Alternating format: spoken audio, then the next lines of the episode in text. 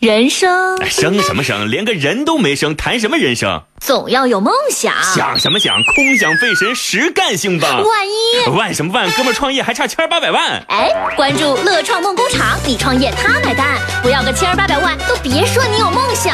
你你再说一遍。人生总要有梦想，万一乐创梦工厂帮你实现了呢？今天我好，欢迎大家在早上的十点钟来关注我们的乐创梦工厂啊！我是我们的明星投资人，也就是我们节目的主持人崔磊。那么在这样一个节目当中呢，大家可以了解到啊，我们现在有什么样的创新项目。那么这样创新项目呢，他们在发展的过程当中可能都缺钱，所以呢，我们会帮助这些创新项目找到对接的资本，也就是我们的明星创投人。在经过我们节目的过程当中，双方进行一番博弈，在节目的最后，看看我们的投资人是否会投资这样的创新项目。这就是我们这样一档节目。那在我们的节目当中，我们可以看到，我们其实是有非常棒的明星投资人的，所以跟着这样的明星投资人。不仅仅，如果你是创业者的话，可以找到资本对接；如果你自己拥有一些这个闲散资金，想要进行理财的话，那跟着明星投资人理财当然是最好的办法了。所以在节目的开始呢，先来跟大家进行一个自己的小小的广告啊，加入到我们乐创五二零，乐创的拼音加上数字五二零，乐创五二零，这是我们自己的一个呃微信号，而且它不是公众平台哦，因为公众平台我们觉得很冰冷嘛，所以我们用。这个我们自己个人来跟你进行沟通的对接号，我和我们的编辑啊来进行和你直接沟通的微信号乐创五二零。那么加入这个微信号之后，如果你有创业的梦想，或者你有投资理财的需求，都可以来跟我们进行沟通。好的，广告之后，节目马上开始。大家好，欢迎进入乐创梦工厂。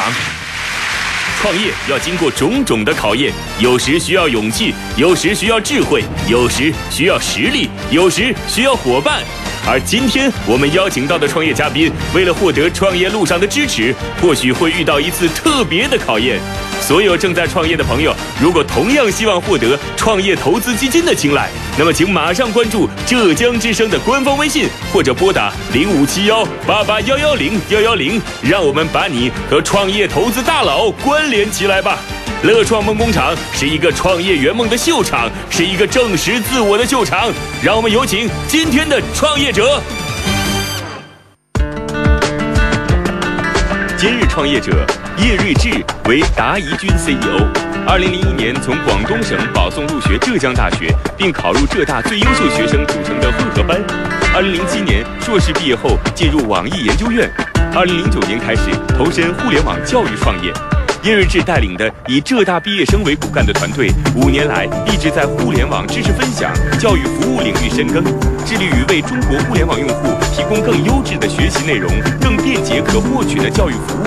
现在，他们正在构建一座连接中学生和优秀大学学子的学习桥梁，让全国各地的中学生随时随地可以向他们的优秀师姐师哥来请教学业问题，为中国教育带来一种新颖的服务模式。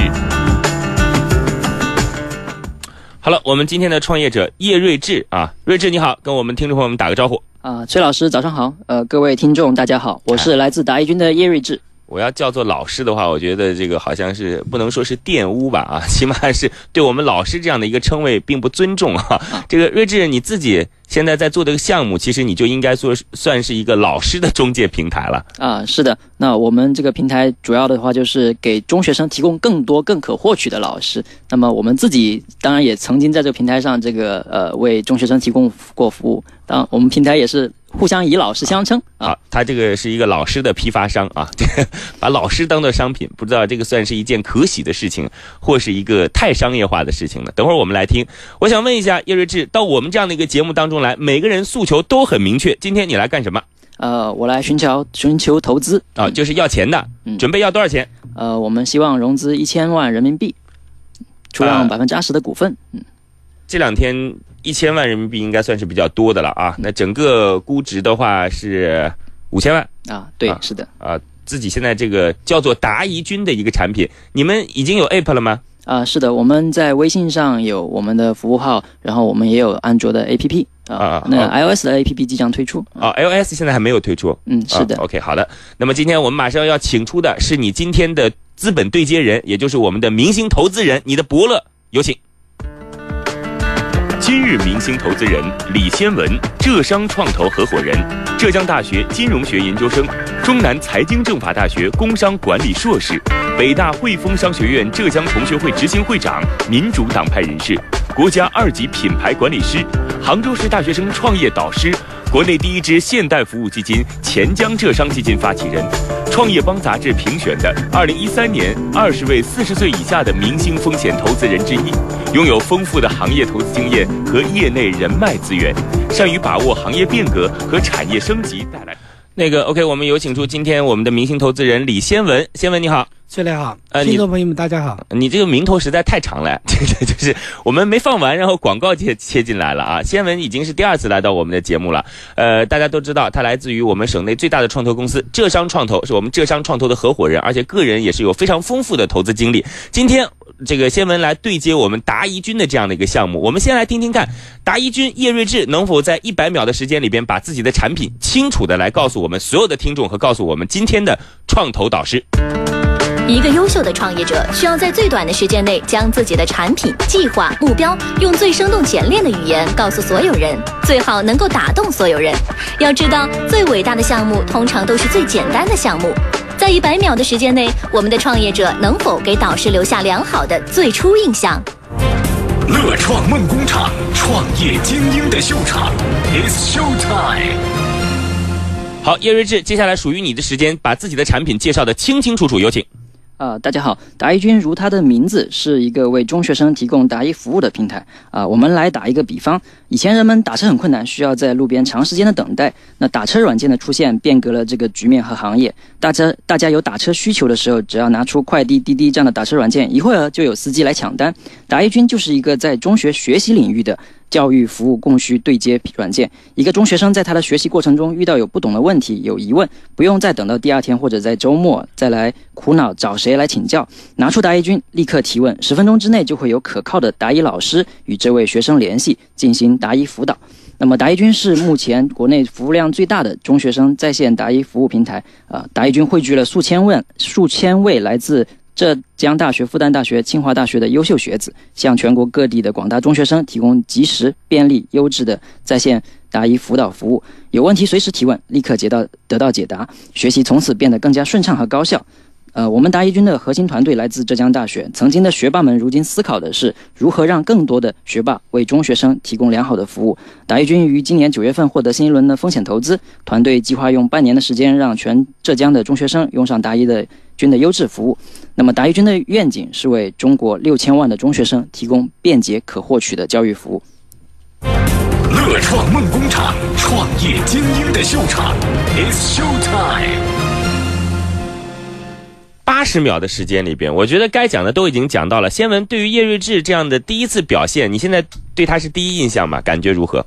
我觉得叶瑞智具有两个明显的特征啊。第一个来讲，从面相上来看，这是一个典型的啊非江浙人士啊，是一个广东人的一个典型的一个特征啊。这一点我觉得印象非常深刻。嗯。第二点的话，我觉得叶瑞智具有我们浙大工科男的一个典型的特征，非常的朴素，也很务实啊啊。我觉得还是我们浙大的校友嘛，这个非常非常匹配。这个到这儿来很多都是浙大毕业的，看来这个 如果说成绩不错的话，很有可能呃经商也有可能成功，这是之间是有一个相对应的逻辑思维的啊浙大有非常好的创业的一个氛围，啊越来越多的浙大的学生啊，我觉得现在来讲，除了工作以外啊，走出来创业，这是一个非常好的一个趋势。前段时间，这个克强总理到浙大来考察的时候，也嗯提到了一点，浙大要创业创新，要走在时代的前列。啊，我觉得睿智也算是其中之一吧。OK，刚才我们已经听到了叶睿智的项目啊，这个先文对于他的评价啊，第一个广东人啊，这个可能广东人、浙浙江人都是比较善于经商的啊，天生有这样的基因。第二呢，有浙大工科男的这样的务实和稳重。但是我个人觉得呢，其实睿智他有两个特点，一个就是睿，一个就是智啊，这个跟他的名字一样，而且。这样的一个产品，在这么短的时间里边，能够这么清晰的告诉我们，我觉得这是很难见的一个创业者。他们的产品用一句话来讲，就是妈妈再也不用担心我的学习了啊！这 个这个通过答疑君的这样的一个软件啊，孩子可以随时随地来找到。对他进行辅导的老师。那这个产品到底还有什么自己的特点啊？包括它内在的逻辑是怎么样？我们马上回来。不过在这个之前，要告诉所有的听众朋友们，现在大家已经清楚知道了，我们今天参加创业的创业者到底。付出的产品是什么？那么大家可以通过浙江之声的微信平台来进行一个预判，到底这个产品会不会被导师所接受呢？现在就可以接受预判了哦。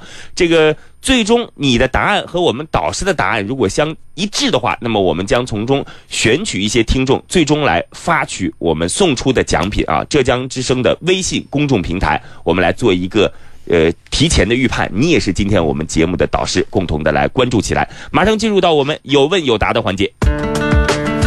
创业者在完成第一轮初步展示之后，将应对更为苛刻的第二轮有问有答环节。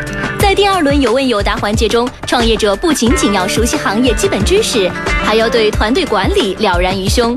导师的压力测试是否会让创业者瞬间崩溃？突如其来的听众问题，选手又会作何反应？乐创梦工厂，创业精英的秀场，It's Show Time。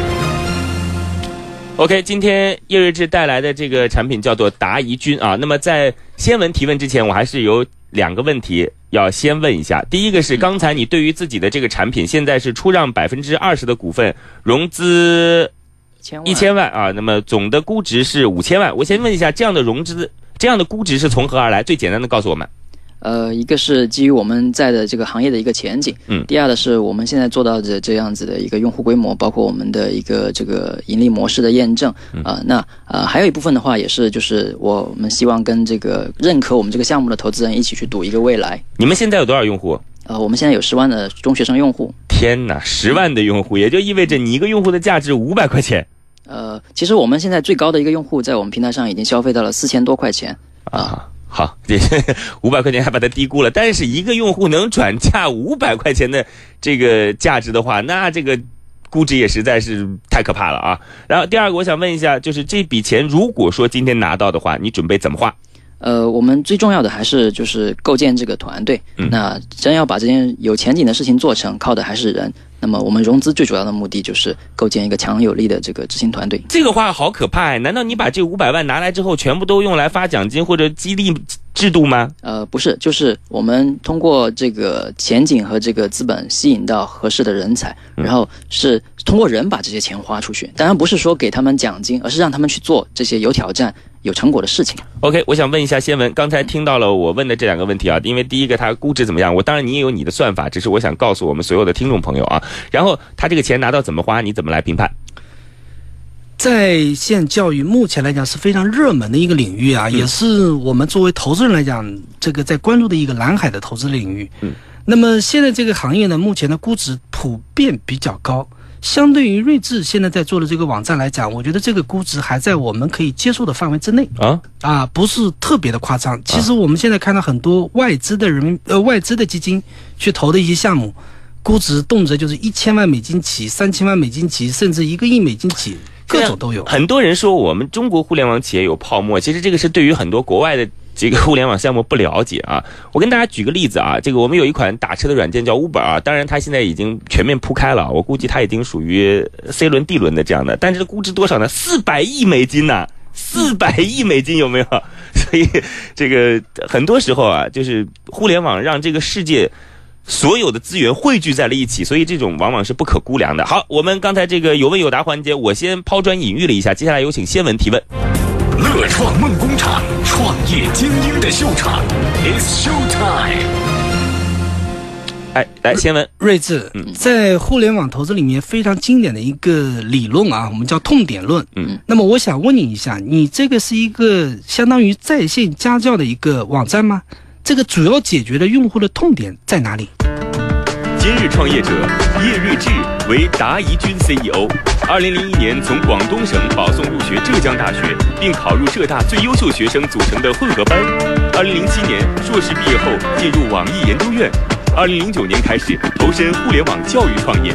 叶瑞智带领的以浙大毕业生为骨干的团队，五年来一直在互联网知识分享、教育服务领域深耕，致力于为中国互联网用户提供更优质的学习内容、更便捷可获取的教育服务。现在，他们正在构建一座连接中学生和优秀大学学子的学习桥梁，让全国各地的中学生随时随地可以向他们的优秀师姐师哥来请教学业问题，为中国教育带来一。浙商创投合伙人李先文是否会被达宜君的梦想所说服呢？关注今日乐创梦工厂。好，大家正在收听的是我们的乐创梦工厂工作日的十点到十一点准时播出。那么在蜻蜓 FM 当中啊，也可以搜索到我们这样的一个节目啊，欢迎大家来收藏啊，并且收听。呃，今天我们请到的创业者是呃做了一个。达宜君啊，这是一个在线教育吧，算是在线教育、在线辅导的这样的一个互联网产品。那么，它的创始人叶睿智，睿智来跟大家打个招呼。啊，大家好，听众各位听众，大家好。啊，那我们今天的明星投资人，也就是我们的导师，是来自于浙商创投的李先文。来，先文跟大家打个招呼。大家听众朋友们，大家好。啊，这样子啊，这个所有的朋友们。首先可以通过浙江之声的公众微信平台来跟我们的节目进行互动，你们来对于这样的一个项目进行一个预测啊，我们会为预测正确的听众送上奖品。那么同时呢，如果要想更深一步的沟通的话，大家可以来加乐创五二零啊，乐创的拼音加数字五二零这样的一个微信号，这个微信号是由我自己来操作的啊，我和我的编辑一起来操作的。那么如果你有创业的想法或者你有投资的想法，我们这里有非常优秀的明星投资人可以来跟您进行。对接，如果您有创业的想法或者有投资的想法的话，OK，好，接下来马上进入我们有问有答的环节。刚才先文问了，呃，我们这个叶睿智今天带来的产品答疑君，他到底找到了用户的哪个痛点？因为我们现在都讲啊这一点在哪里？告诉我。呃，我们满足两部分用户的痛点，首先是学生和中学生和家长，他的痛点在于，呃，找老师找这种辅导力量比较困难。那那个呃，就是哪怕说杭州这些一线城市，那这个家教市场比较发达，但是用户想找一个靠谱的老师，还是经过有有一些顾虑，有一些不方便的地方。那更偏远的一点地方，像全国的中西部地区，像贵州，像我们有乌鲁木齐的学生，他们想要找到一个这个比较优质的打野老辅导老师，日常的辅导老师是比较困难的。第二个的话是不便利，哪怕他能在呃参加一些辅导班，请一个家教，那也需要好像说长时间的等待。例如周一有问题，那他等到周末的时候才能获得老师的。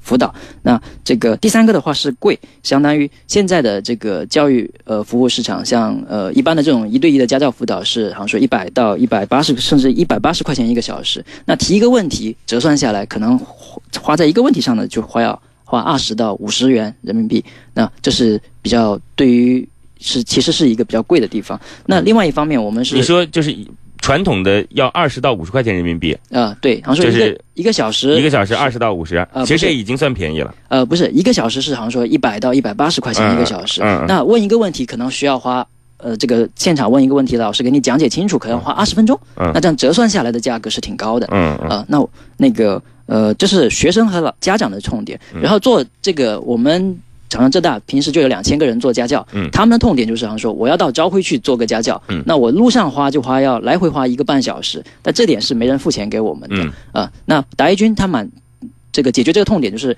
让中学生和家长更能更快的找到这些呃靠谱的答疑老师，那么而且是随时可以提问，价格也非常便宜。OK，它这个因为是 person to person 的这样的一个平台啊，所以它解决了。第一个学生、学生和家长的痛点，也解决另一端 person 啊老师的痛点。我想问一下，先文对于睿智现在他自己的痛点论怎么分析？我觉得有一定的道理啊，但是还不够全面，因为跟传统的这个家教相比的话，可能还有一些传统家教的优点。嗯。它可以面对面的传授，是的。大家知道学习为什么要到学校里面去上课，而不是说远程教育呢？对对不对？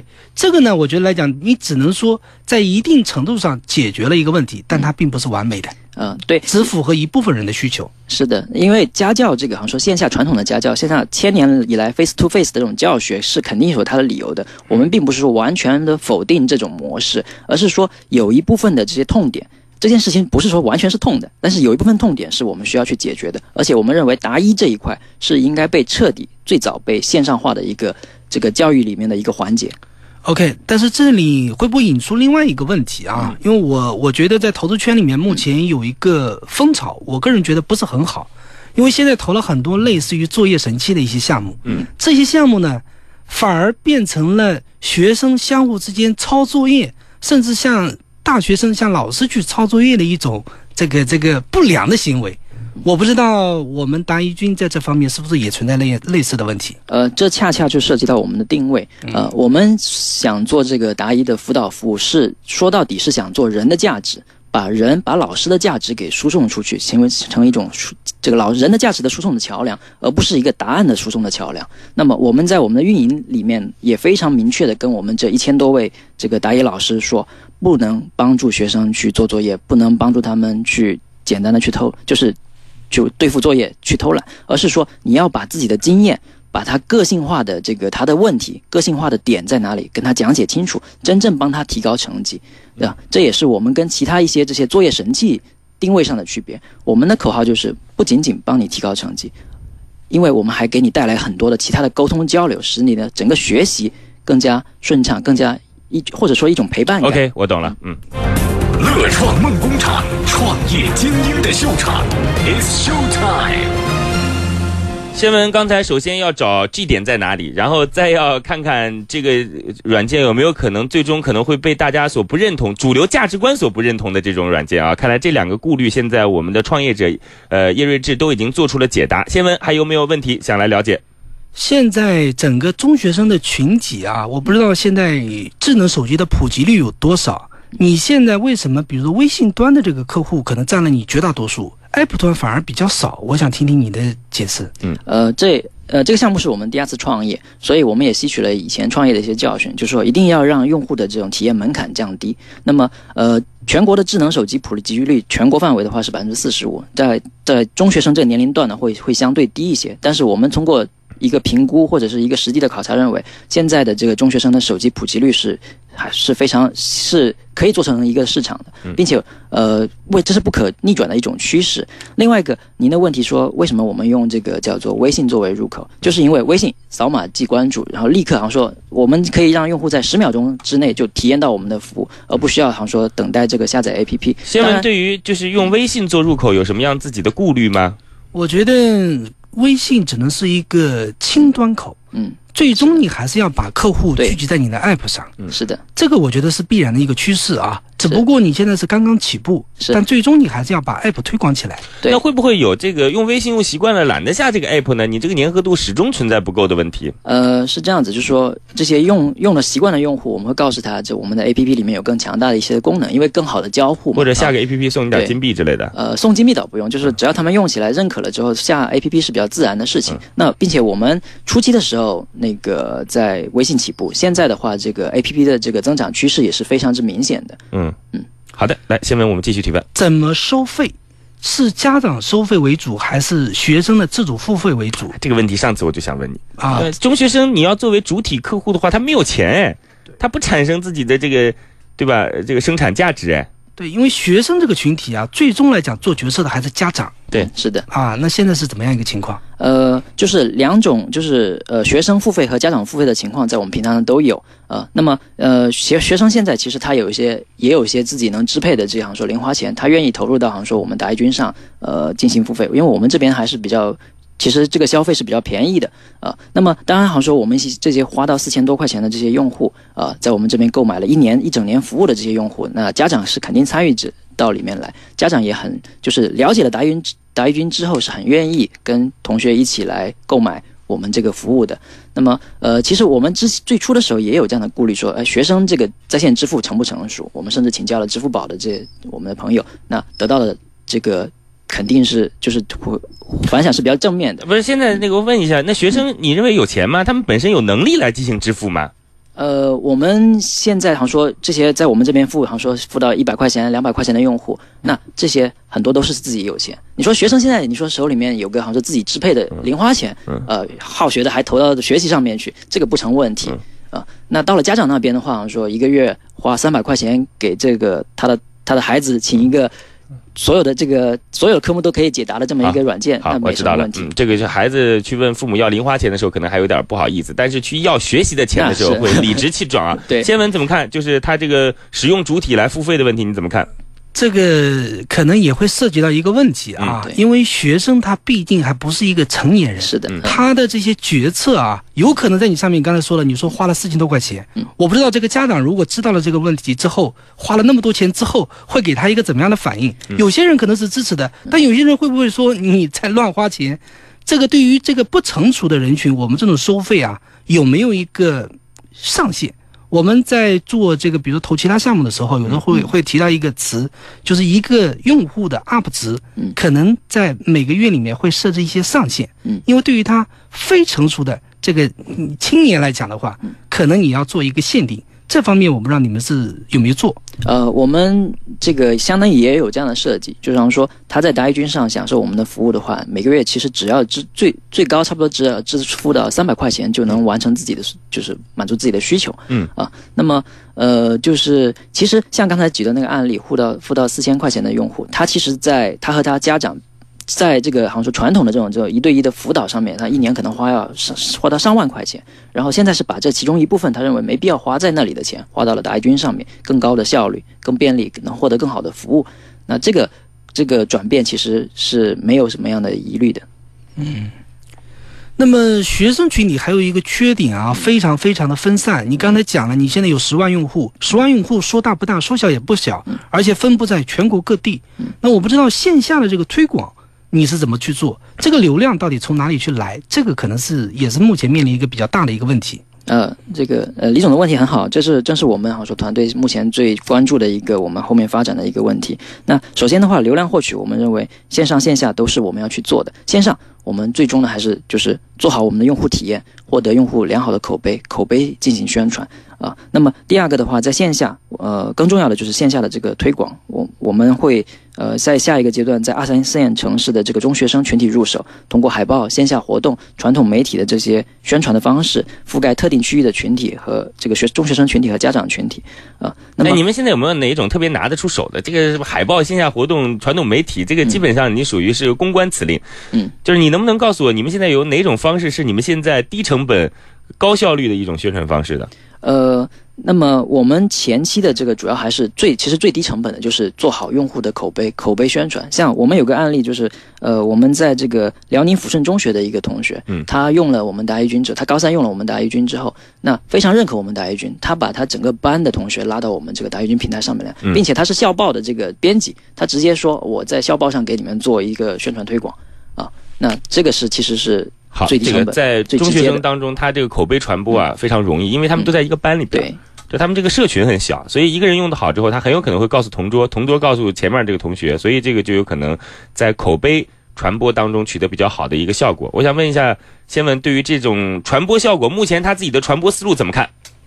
这还是比较初级的啊。我们讲自然流量的一个增长的模式。嗯，那我觉得呢，如果你要融这么多的钱啊，也要做大范围的推广的话，我觉得可能在方式上还要做一些主动营销的动作。嗯，只有通过主动营销，把你的用户群尽可能的范围的扩大，这个我觉得你的市场的潜力才会更大一些。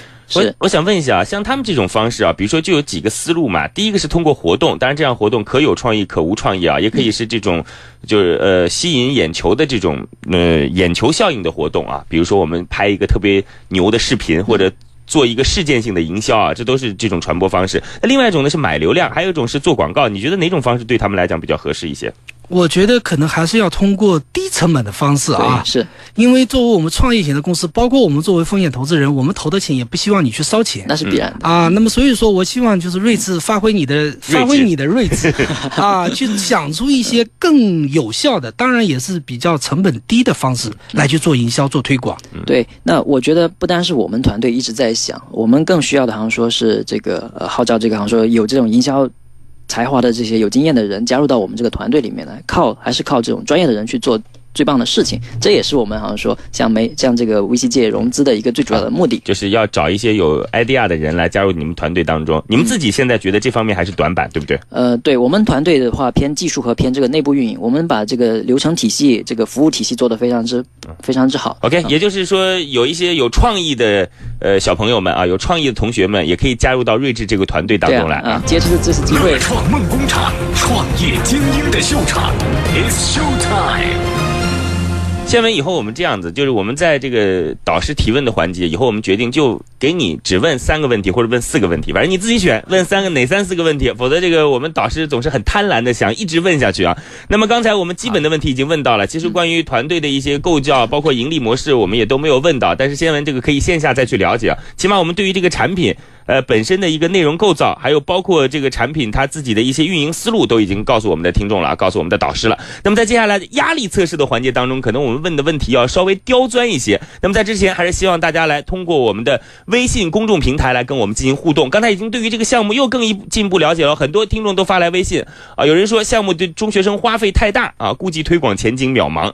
呃，我不知道这个是不是中学生发来的，但是我们刚才已经说了，比传统的家教便宜很多了。还有人说导师会说 yes，因为有太多项像我这样对孩子学习无从下手的家长了，能不能问一下该如何操作呢？啊，这个在安卓当中，呃，下载答疑君就可以，也可以在微信公众平台关注答疑君，对不对？是的。然后呢，有人说会投啊，有人说这个项目非常接地气，投资方应该会投啊。呃，还有人说啊，这个 yes 啊，这个。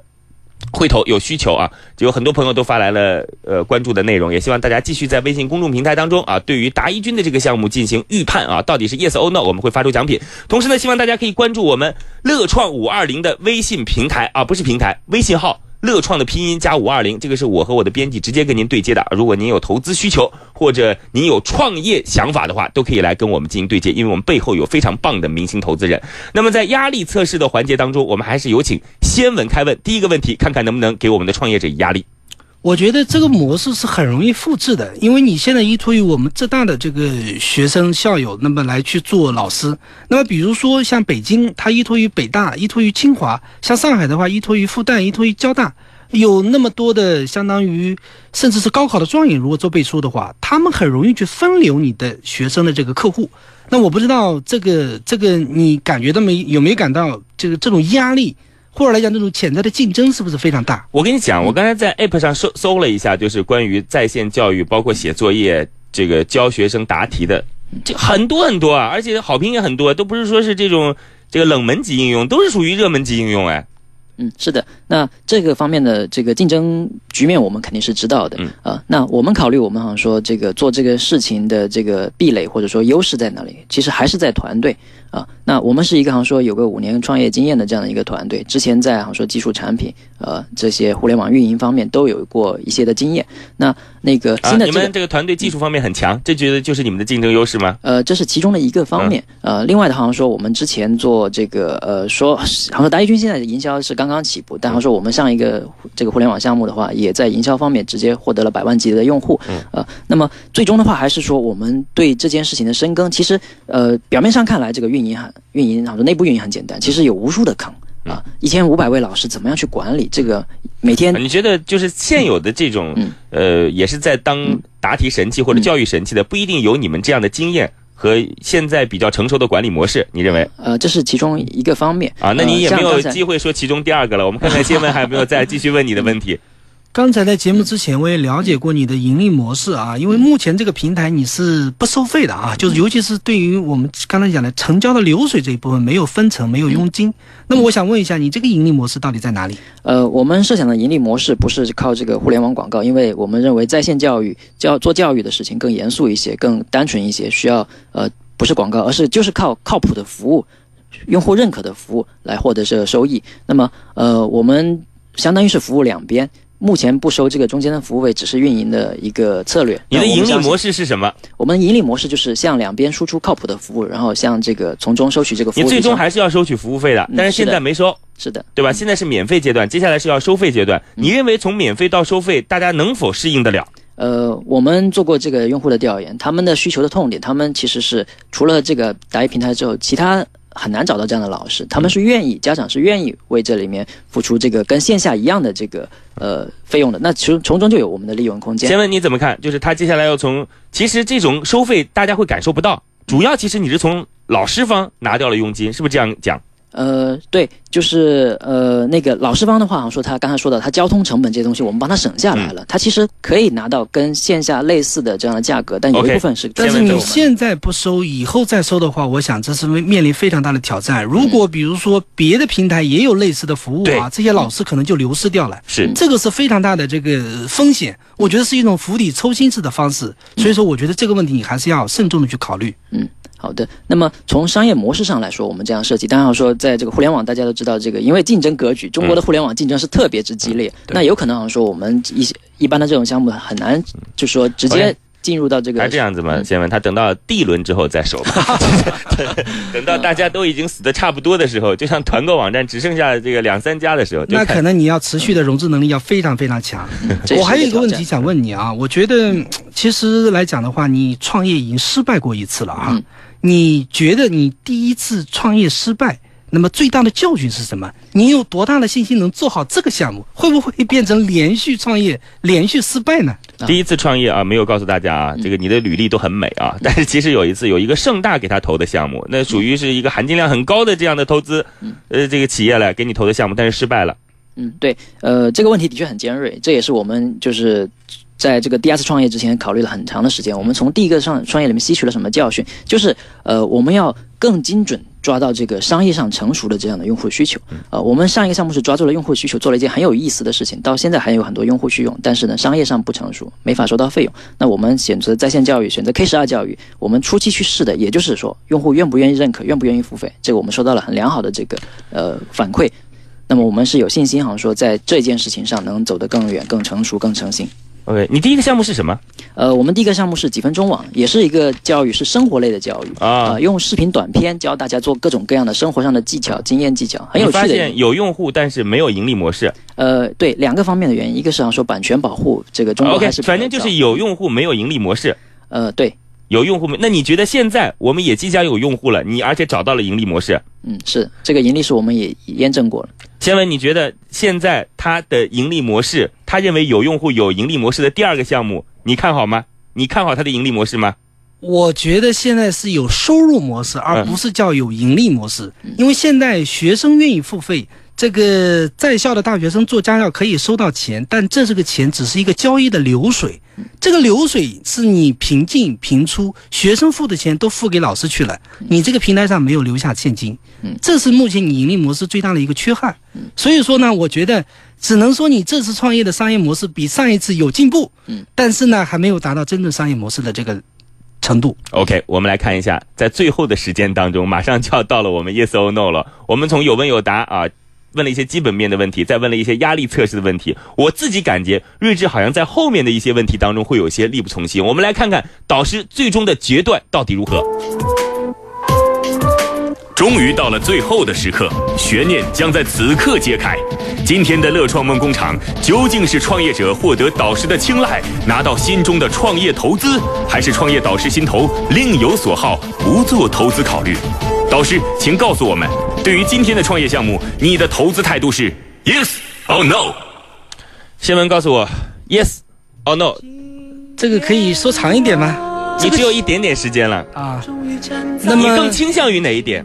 我倾向于这个项目可以参与后续的跟进，但这个项目有一个对于投资人来讲有个很不爽的地方，嗯，因为之前他的这个投资呢，呃，相当于前一个项目失败了，那么等于说我这一轮投资人相当于我要去买前一个投资人的单，他前一轮项目的就是一部分资金还沉淀到这里来了，但是基本上五百万是烧光了。啊，啊，所以说从现在这个估值上有一点来讲，我是希望如果我们能够合作的话，在这一点上，我希望在这个估值上打一定的折扣。啊，就是刚才他说是想呃融资一千万，然后百分之二十，但是这个价格能不能继续谈拢？呃，先文也就是说对于这个项目相对来讲还是看好的，是吗？对在线教育，我们非常非常的热衷，因为我个人也是投文创互联网的一个资深的投资人。谢谢先文，那我们明天再见，明天同一时间关注乐创梦工厂。